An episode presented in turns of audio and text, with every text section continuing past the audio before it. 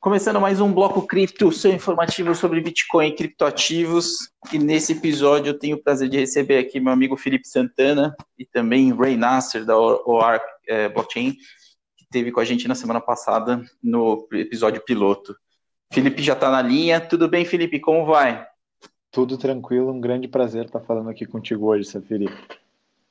Como é que está a expectativa para o tão esperado halving ah, tem uma, uma, uma, curiosidade que acho que é natural de todo mundo de saber o que vai acontecer no dia especificamente, mas no geral estou bastante tranquilo, acho que a rede está saudável e é, também tem boas chances de que o evento acabe sendo um não evento, né? Não aconteça muita coisa de novo no dia em si. É, mais o simbolismo da data, né? E no fim acaba, é, querendo ou não, trazendo aí um fluxo é, novo de interesse em torno do ecossistema, né? Sim, é... sim, que nem, que nem o seu aniversário, né? Não, não é naquele dia que você ficou mais velho, mas é, é quando você comemora. Felipe, conta pra gente um pouquinho sobre a Paradigma, o seu trabalho com cripto, um pouquinho da sua trajetória nesse mercado desde que você começou a participar. Claro, cara, eu meu primeiro contato mais aprofundado com Bitcoin e com criptomoedas se deu por uma via que acho que não é das mais comuns, comecei a ler e ouvir falar mais sobre isso numa época em que eu pesquisava sobre crowdfunding, financiamento coletivo, fazem alguns anos. E, enfim, caí no buraco da minhoca, na, na toca do coelho, como a maioria de vocês e de todos nós, e tenho dedicado minha vida a esse mercado louco e acelerado já faz um tempo. E hoje eu lidero uma empresa aqui no Brasil que se chama Paradigma Education, onde a gente provê basicamente dados, análises e informação é, de qualidade para quem opera nesse mercado. Ray, você tem alguma pergunta para fazer para Felipe? Claro, claro. Boa tarde. Como vai, Felipe? Bem-vindo no programa. Obrigado, Ray.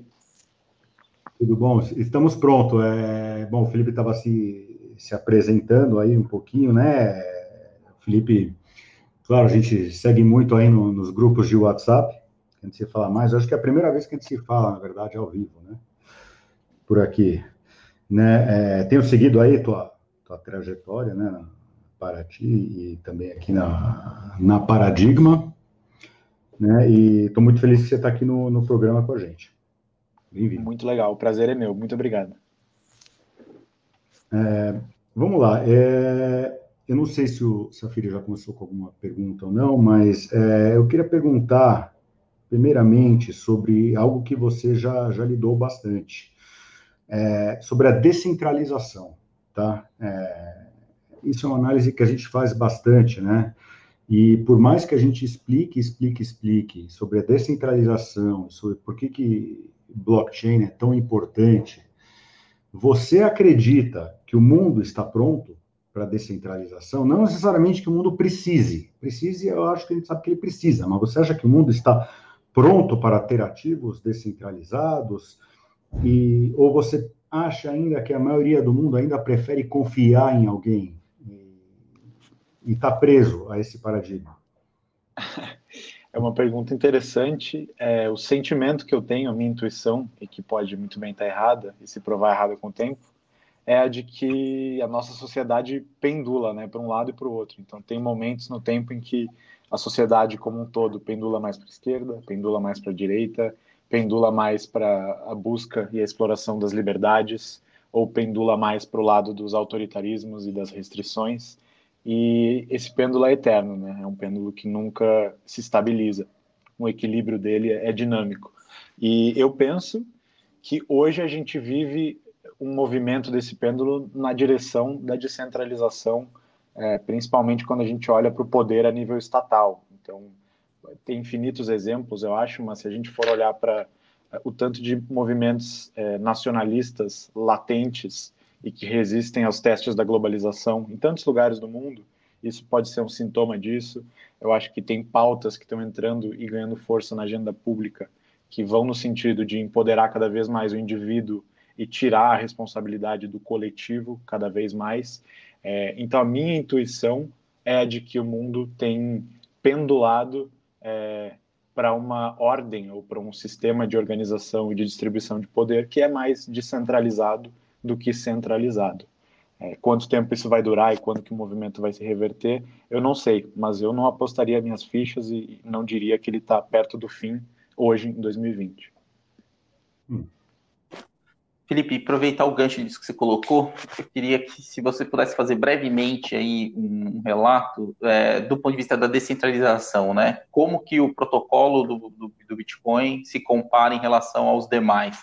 E aí podemos ficar aí nos principais mesmo, né? Comparativo com o Ethereum e eventualmente algum outro que você achar interessante. Cara, eu acho que ah, provavelmente vocês vão concordar comigo que a grandíssima diferença do, do protocolo do Bitcoin para o de todas as outras criptomoedas está na figura inicial desse negócio todo, né? E isso pode, pode parecer tosco, uhum. ou pode parecer um negócio simbólico, uma lenda para quem olha de fora, mas eu acho que é extremamente importante, porque muitas vezes na figura do líder, muitas vezes na figura do dono ou na figura do iniciador, a gente tem um polo de concentração de poder e de captura de governança. E o Bitcoin, por mais que seja essa rede onde o, que importa são os incentivos individuais, assim, então a gente sempre fala que não tem altruísmo no Bitcoin, né? Você minera porque você quer ter lucro, quando você para de ter lucro, você larga a rede. Você guarda seus Bitcoin porque você acha que aquilo vai se valorizar, quando você não achar mais, você cai fora. Você age por interesse individual. É, mas isso se contrapõe à figura que começou esse negócio todo, esse experimento todo, nosso grande Satoshi Nakamoto, que é, deu o pontapé inicial para esse experimento fantástico e caiu fora, né? E até hoje tem uma fortuna que ele nunca tocou ou movimentou. Então, de certa forma, é como se o Big Bang dessa rede tenha sido um grande presente para o mundo, né? Um grande gesto, gesto de altruísmo e a partir daí é cada um por si. E isso é, se opõe ao que acontece na maioria das outras redes, né? Onde você tem sempre, ou são raríssimas as exceções, é, você tem um fundador que é conhecido, uma equipe de desenvolvedores que é conhecido e vários outros vetores de captura de poder e de é, vetores através dos quais a, a, descrição humana interfere nas regras do protocolo. Muito interessante. Eu estava falando isso aí, eu estava falando exatamente isso, incrível, né, Safira? Eu estava falando exatamente isso outro dia, que ah, eu, eu, eu, pessoalmente não acredito que a natureza humana é altruísta, tá? Por nada. Acho altruísmo uma coisa muito rara, muito difícil de encontrar. Porém, exatamente, o Satoshi, nós, né, nós acreditamos que esse realmente foi o altruísta, né? Ele foi o, o grande criador, criou, é, é, por amor, um sistema que funciona na natureza humana, através de uma natureza humana que é egoísta, que faz o sistema funcionar mas ele em si nunca mexeu nas suas fortunas, né? É, a gente gosta de, obviamente, fantasiar com Satoshi, falando que é um ser completamente altruísta, nunca mais mexeu nas suas fortunas, né? Que ele está aí para fazer o sistema melhorar e para empoderar as pessoas, né? Mas nós não sabemos, obviamente, quem ele é, nós não sabemos se, se o coitado morreu, né? Lá no começo, e é por isso que ele não mexeu nas fortunas, né? Se, se foi perdido ou não. Então, é, é muito interessante isso mesmo que você falou, tá? É, é, é, é, realmente, através a gente, o que nos resta é acreditar que através de um gesto de altruísmo, que é o único gesto altruísta necessário, é o gesto da criação. Exatamente. É? E aí também não, hoje em dia também não importa mais tanto se ele está vivo ou se ele vai liquidar a fortuna dele, dado que esse experimento já tem 10 anos de vida e já caminha com as próprias pernas, né? Acho que o fato dele ter chegado aqui já é um uhum. sinal de sucesso a se celebrar, a se comemorar. É, nós temos é... 10 anos de transações, gente. É 10 anos de registros de transações entre as contas, entre as pessoas e as contas que transacionaram. Não existe isso em nenhum outro sistema, nenhuma outra criptomoeda, né? Que a pessoa adora ficar comparando, né? Outras Sim. criptomoedas e 10 anos de não influência humana no protocolo monetário desse novo tipo de dinheiro, né? que eu acho que é a grande beleza disso tudo. Tem um autor que eu gosto muito que faz a brincadeira que se ele fosse gestor de um banco central, ele provavelmente só simplesmente adotaria duas medidas. Ele é, transmitiria todas as transações que acontecem para que qualquer um consiga ler elas e interpretar elas, e ele também é, aderiria a um protocolo monetário não discricionário, não interferiria na política econômica é, é, desse protocolo, não importa o que acontecesse. É basicamente isso que o Bitcoin faz. Né? A informação é pública, é, o cronograma de emissão, a política monetária, se é que a gente pode chamar assim, é pública e inalterável, e quem quiser jogar o jogo, joga. Quem não quiser, vai jogar outro. Logo, paradoxo no nome Banco Central. Né? Então, é verdade. ele fosse realmente diretor do Banco Central, ele descentralizaria o Banco Central. Ele se tornaria obsoleto, né, por natureza. Felipe, queria te pedir o seguinte: como descrever o conceito de, de, de é, escassez digital programada para um leigo? Uau, como descrever o conceito de escassez digital programada para um leigo? Eu acho que a gente. Acho que cada uma dessas três palavras mereceria uma, uma, um aprofundamento para um leigo, mas acho que em poucas palavras a gente está entrando, já entrou, né, numa era de abundância, de abundância de informação, de abundância de dinheiro, de abundância de riqueza até, por mais que essa riqueza é, seja mal distribuída. É, e, e no, em tempos como esse, é, como estes, é, a gente precisa de coisas escassas que nos sirvam de é, unidade de medida. Então, é importante que a gente consiga medir é, o valor do nosso trabalho, por exemplo, ou o valor da riqueza que a nossa economia gera, em uma unidade de medida que não pode ser inflada, ou que não é é, arbitrariamente abundante, porque senão é, os valores se perdem com o tempo, as medidas se perdem com o tempo. E especialmente na internet, nesse mundo digital, onde o custo da reprodutibilidade geralmente é zero para a maioria das coisas, a gente não tem quase nada que é escasso. Então, as pessoas acabam se agarrando é, aquilo que é escasso quando elas estão atrás de uma unidade de medida ou de um ponto de convergência, é, de um sistema de crenças que seja, que possa fazer com que elas se coordenem é, de uma maneira não arbitrária. Talvez tenha ficado complicado demais, mas eu acho que é raríssimo você ter uma coisa escassa de verdade no mundo digital e a gente provavelmente está falando sobre a primeira delas. Muito bom. Ray? Com certeza, esse é um tema que a gente discute bastante aqui, né? É, principalmente no tema que eu discuto bastante com o Safiri, né? É, Vamos dar uma de advogado do diabo aqui? Vamos, que você. vou fazer uma pergunta um pouco mais macroeconômica agora, tá? Tem tudo a ver com Bitcoin e cripto, mas nessa crise agora do coronavírus, tá? E essa crise global que a gente está vendo, tá? É, nós temos visto mais e mais que o novo gold standard, né? O novo ouro não é o ouro, é o dólar, né? Ou seja, não faz sentido. Por mais que eles emitam, emitiram agora que é 8, 9 trilhões a mais, por mais que os Estados Unidos fica emitindo dólar, todo mundo, todos os investidores ficam voltando ao dólar como exatamente como um ativo de confiança. E isso vai exatamente contra o que a gente está discutindo aqui de escassez. Então, muita gente quer achar segurança em escassez, mas tem gente que quer achar segurança em insegurança. Até quando você acha que isso pode durar? Você acha que isso é limitado? Ou você acha que, que pode ser ainda um risco, ou um grande risco para a disseminação é, global do, do Bitcoin? Isso aí? É, esse é um tema extremamente polêmico, né, que divide opiniões. Né? Tem, de um lado, a gente tem muita gente que sucumbe às suas paixões, deixa um pouquinho de lado a razão e argumenta que se a impressora do Fed não parar ou desacelerar, o dólar vai entrar numa espiral hiperinflacionária em pouco tempo. Eu estou um pouco mais do outro lado, acho que esse não é o caso. Eu acho que o, o, o momento que a gente vive hoje, é, engatilhado aí pelo corona, é extremamente recessionário. A velocidade de circulação do dinheiro no mundo está caindo e, e, tem um monte de liabilities ao redor do mundo que são atreladas ao dólar, ou seja, as pessoas precisam de dólares, é, o dólar está circulando menos, tem muito dinheiro que está sendo efetivamente destruído quando empresas falem e deixam de cumprir com suas obrigações, pagar suas, suas dívidas. Então, um certo nível de emissão monetária por parte do Fed se faz necessário para evitar que o dólar deflacione.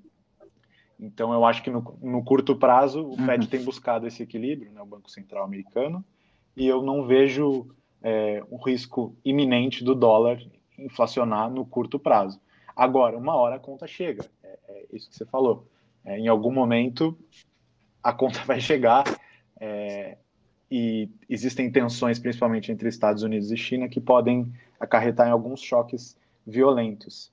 De forma geral, olhando para o Bitcoin, eu acho que a tensão e a incerteza nesse cenário macroeconômico acabam beneficiando um ativo que, de novo, é invulnerável à descrição humana e que segue a sua trajetória independentemente das tensões geopolíticas ou daquilo que os governantes pensam e embatem entre si. Então, a minha percepção é de que o interesse no Bitcoin vem crescendo e nessa tempestade em que a gente está navegando agora, ele tende a continuar crescendo. Não vejo é, no curto prazo grandes eventos que podem assim é, aniquilar com o interesse pelo Bitcoin ou dizimar o interesse pelo Bitcoin é, em detrimento de fazer com que ele aumente, sabe? Mesmo é, o lançamento de criptomoedas soberanas por parte de governos, é, acho que esse tipo de coisa acaba trazendo mais gente para esse universo e em estando nesse universo as pessoas começam a se questionar qual é a diferença de uma criptomoeda é, postulada por um governo versus uma criptomoeda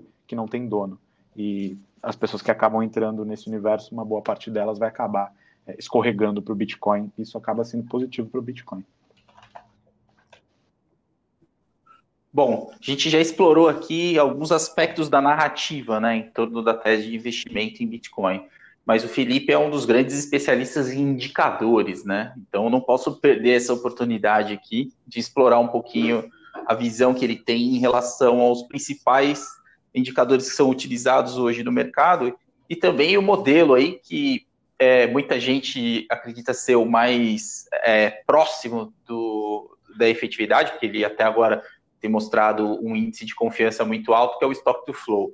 Então, para começar, Felipe, é, primeiro, o que, que você pensa sobre o Stock to Flow, né? Quem te acompanha no Twitter sabe que é, de tempos em tempos você tem sofisticado a sua análise e tem apontado alguns pontos de melhoria do modelo.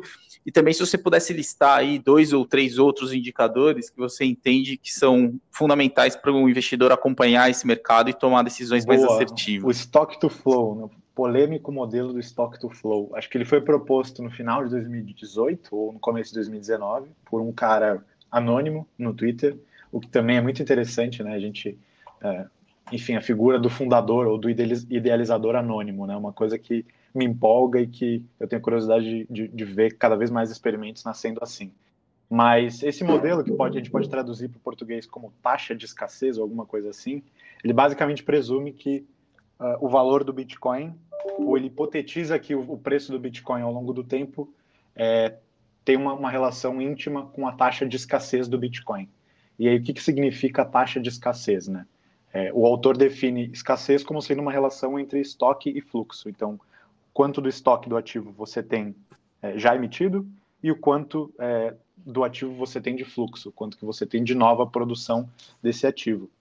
É, esses valores eles têm a ver com, com a mineração do Bitcoin, né, com o tanto de Bitcoin que se emite a cada bloco. É, e é claro que o estoque to flow do Bitcoin, a taxa de escassez do Bitcoin vai, vai, aumentando com o tempo, porque cada vez a gente tem mais estoque e menos fluxo. Né? Cada quatro anos a gente tem o tal do halving, que corta pela metade a emissão de novos é, Bitcoin.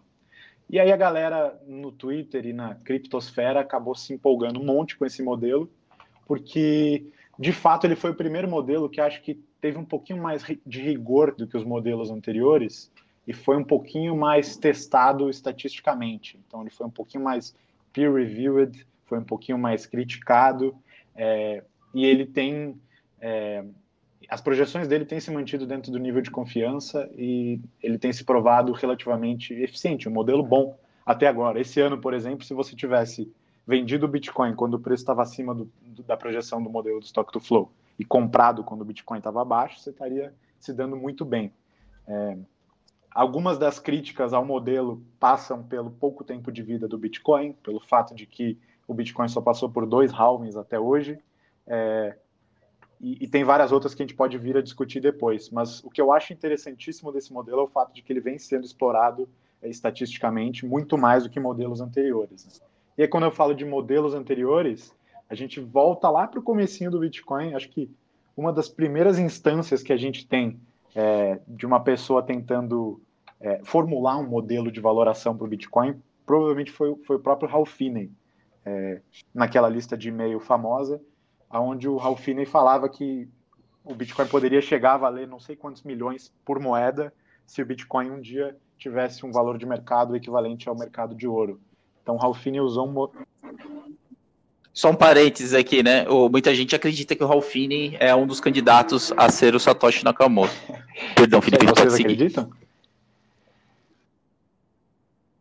Ah, eu acho que ele estava na mesa junto. Se foi ele que, fez, mas ele, Nick Zabo, esses caras estavam ali tomando da mesma água em algum momento. Ele estava na mesa junto aí. Acho que Satoshi Nakamoto é um, é um grupo, né? A gente pode só especular, na verdade, né? Mas, é, pô, voltando ao que você falou, é, o ouro, né?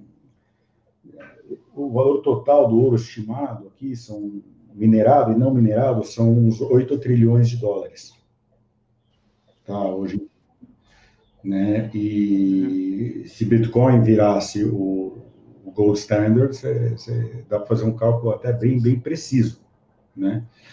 Agora, de novo, voltando àquele assunto que a gente estava falando, se tiver um, um espiral hiperinflacionário do dólar, automaticamente o Bitcoin vai valer muitos mais dólares. Né? Exatamente. Esse, inclusive, é um dos.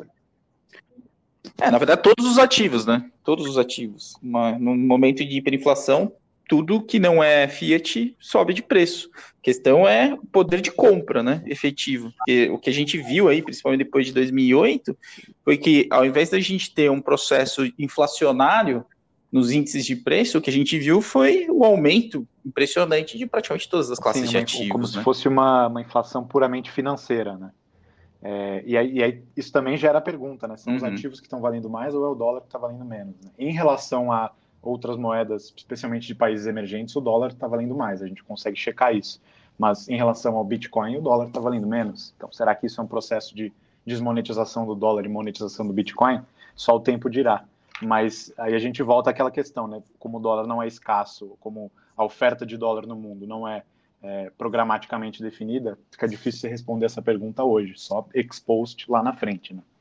Mas o, o que o Rei falou, né, conta de guardanapo que a gente estava brincando aqui, foi basicamente a ideia que o Ralphine teve lá atrás, em 2009, quando ele falou, não, o Bitcoin pode chegar a valer X milhões por moeda. E foi a primeira é, formulação é, de uma ideia, assim, para tentar atribuir um preço para o Bitcoin é, de uma maneira não aleatória, né? Em seguida, se eu não me engano, a gente teve a primeira venda de Bitcoin por dólares, que foi o Sirius, que foi o primeiro desenvolvedor do Bitcoin além do Satoshi, vendeu alguns milhares de Bitcoin por sei lá quantos dólares.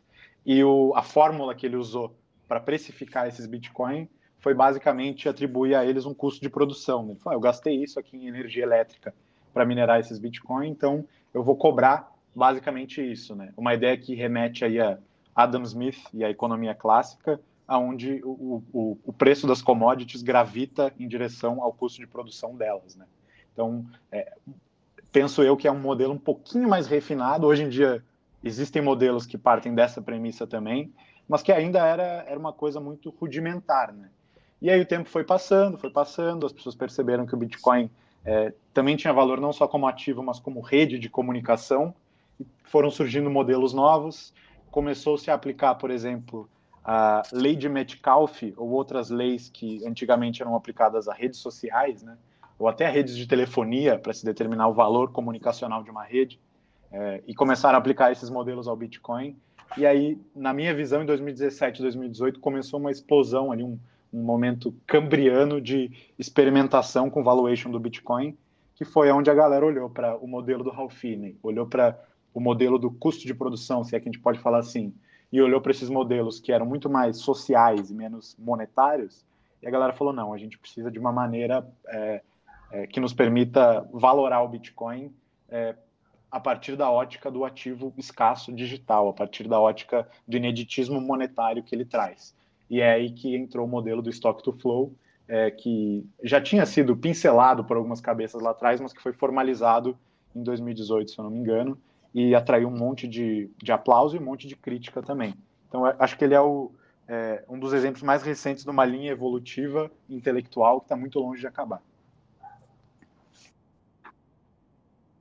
O Felipe, além do, da taxa de escassez, né, que é a tradução do stock to flow, Conta um pouco mais sobre alguns outros indicadores-chave e também se você puder dar uma palhinha sobre os indicadores proprietários que vocês desenvolveram certo. dentro da é, Paradigma. Eu vou explorar um pouquinho mais esses dois desses outros modelos que eu falei, que acho que eles podem ser interessantes. Eles, eles envolvem e tangenciam alguns indicadores que são é, nativos do Bitcoin. Né? Então, a evolução desse modelo do custo de produção que a gente estava comentando aqui, acho que a versão mais moderna dele é um modelo que a galera chama de equivalência à energia, e que é um modelo que relaciona o preço de um Bitcoin ao custo energético de se produzir um Bitcoin. Então, ao contrário do Sirius, que lá atrás é, estimou esse, cu esse custo em, em, dólares, né, em fiat, é, esse modelo da equivalência à energia, ele associa o preço do Bitcoin ao número de joules que é gasto na produção desses Bitcoin. Então, quem quiser depois, dá, dá até para entrar no, na plataforma da Paradigma app.paradigma.education modelos e testar alguns desses modelos. Mas esse modelo basicamente faz estimativas da eficiência dos mineradores que estão operando na rede, faz estimativas do custo é, da eletricidade que é despendida por esses mineradores, e aí é, acaba chegando num valor aproximado do tanto de joules, ou da medida bruta de energia que está sendo gasta é, para produzir os bitcoins que estão sendo minerados hoje. Ah. E esse modelo não tem uma, uma, uma, A galera gosta muito daquele, daquela métrica do R quadrado, né? o coeficiente de correlação entre a projeção do modelo e o preço de fato do Bitcoin. Esse modelo não tem um, um coeficiente de correlação tão alto quanto o do Stock to Flow com os preços do Bitcoin, mas ele é um modelo interessante que carrega um insight essencialmente diferente do Stock to Flow e que eu acho muito legal de ser estudado também. Ele é muito legal é, é. porque ele olha o Bitcoin como commodity informacional. Aí é o que eu gosto. Você sabe que é isso que é o que eu, que eu gosto, é o que eu estudo, né? É, é, eu acho muito legal esse modelo é, em termos de, de, dar informação, estatísticas, né? Mas, é, bom, enfim, tem muita incógnita né, nesse modelo, se a gente for falar. Tem muita incógnita, a gente não, não sabe com confiança todo mundo que minera na rede e, e qual o preço deles. E hoje em dia tem muita estratégia nova de minerar Bitcoin. Né? Então, é, na verdade, se você. Quanto energia você precisa para fazer um Bitcoin? Muito pouco, na verdade. Você precisa power up uma máquina. Se não tivesse nenhuma outra máquina é, é, powered up, é o que você precisa para fazer Bitcoin. Né? E, isso leva as pessoas a acharem que realmente que o Bitcoin não consegue ser minerado sem gastar toda essa energia que ele está gastando. Né?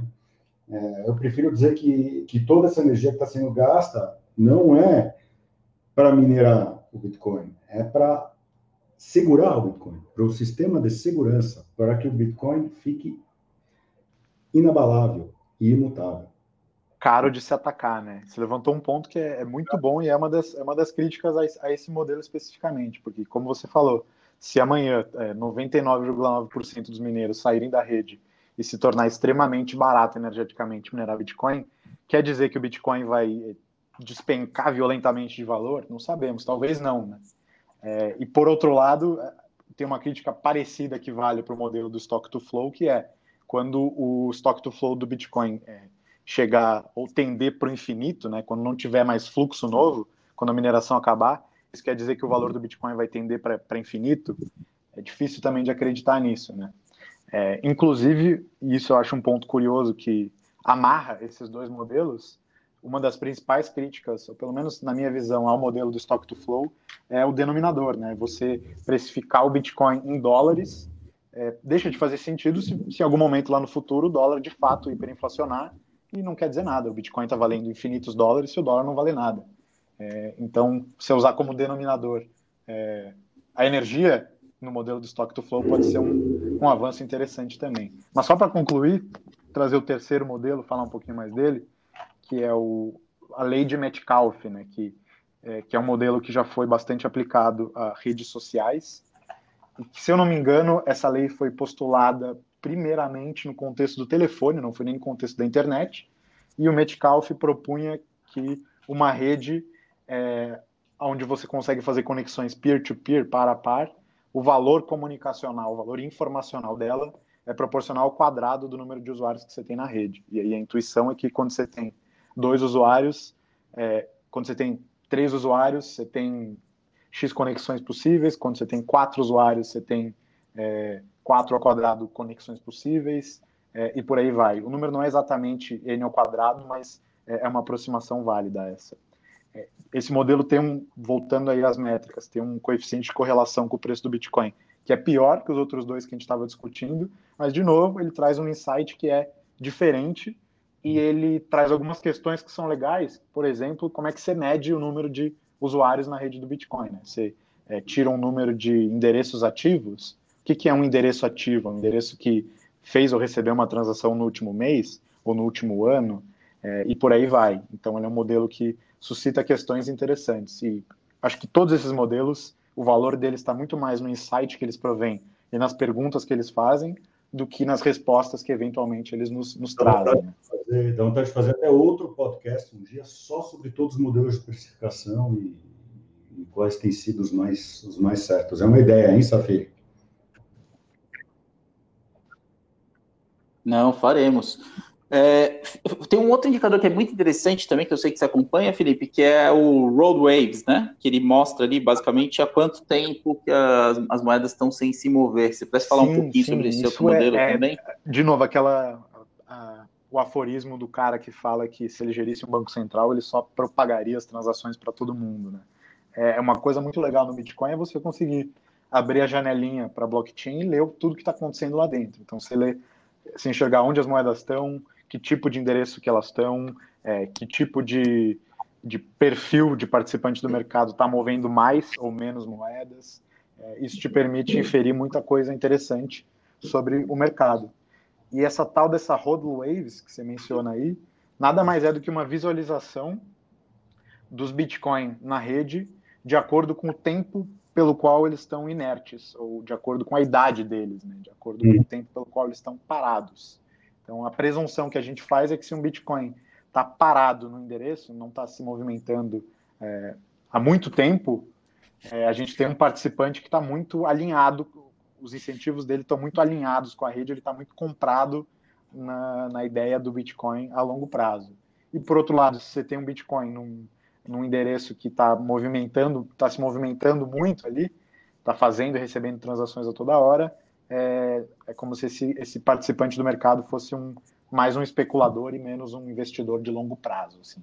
E aí, olhando para essas ondas né, de idade dos Bitcoin ao longo do tempo, dá para a gente enxergar alguns padrões interessantes. Um que é legal da gente ressaltar nesse contexto atual agora é o de que nos meses antecedentes aos halvings anteriores, um padrão nítido que se viu foi é, desova por parte dos, dos Bitcoin mais velhos, digamos assim, e um aumento nas faixas é, dos Bitcoins mais novos. O que, que isso significa? Holders de longa data trocando de lugar com novos entrantes do, no mercado, né? Como se é, holder de longa data, gente que está muito tempo no mercado, realiza lucros depois de três, quatro anos e o, os preços em escalada atraem novos entrantes que então vão, vão se tornar os holders nos novos ciclos. Né? Isso você pegar um gráfico dá para você ver direitinho. Interessante. Muito bom. Ray, a última pergunta para a gente encerrar, já está passando aí um pouquinho. Não, eu tempo. acho que eu estou até com medo de fazer as perguntas, porque aí a gente vai ficar aqui é, meia hora, porque são, são temas que, que me interessam bastante, né? Mas Vou aproveitar e vou roubar a pergunta que você fez, Safiri, no outro podcast para gente. É... Felipe, livro ou material de leitura que você recomenda que para você foi essencial para te levar aonde você está agora? Boa. No, no, contexto do Bitcoin, eu acho que The Sovereign Individual, o indivíduo soberano, livro de tem algumas décadas já, se eu não me engano, e que é extremamente presciente e que fala não só de dinheiro eletrônico, mas também de soberania nessa nova era e que fala do conceito do pêndulo que a gente discutia aqui no começo do podcast. E também deixo o jabá aqui do 7 dias de bitcoin.com.br, que é um material educativo que a Paradigma fez que é um curso online por e-mail sobre o Bitcoin e que tem vários links e várias outras recomendações, é gratuito e vale muito a pena fazer.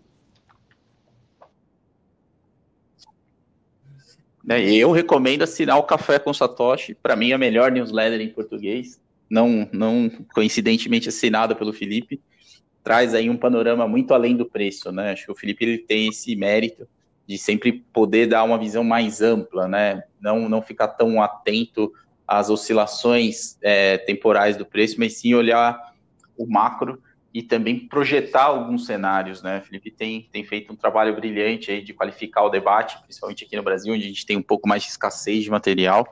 Não nego para ninguém aí que eu sou fã. Tamo junto, Felipe. Obrigado pela participação. É, fica, ficamos por aqui, pessoal. O Bloco volta na semana que vem com mais um episódio. Aí já, muito provavelmente, próximo aos momentos finais, próximos ao round, tá bom? Até logo. Por hoje é só. Tchau, tchau. para vocês. Obrigado. Valeu.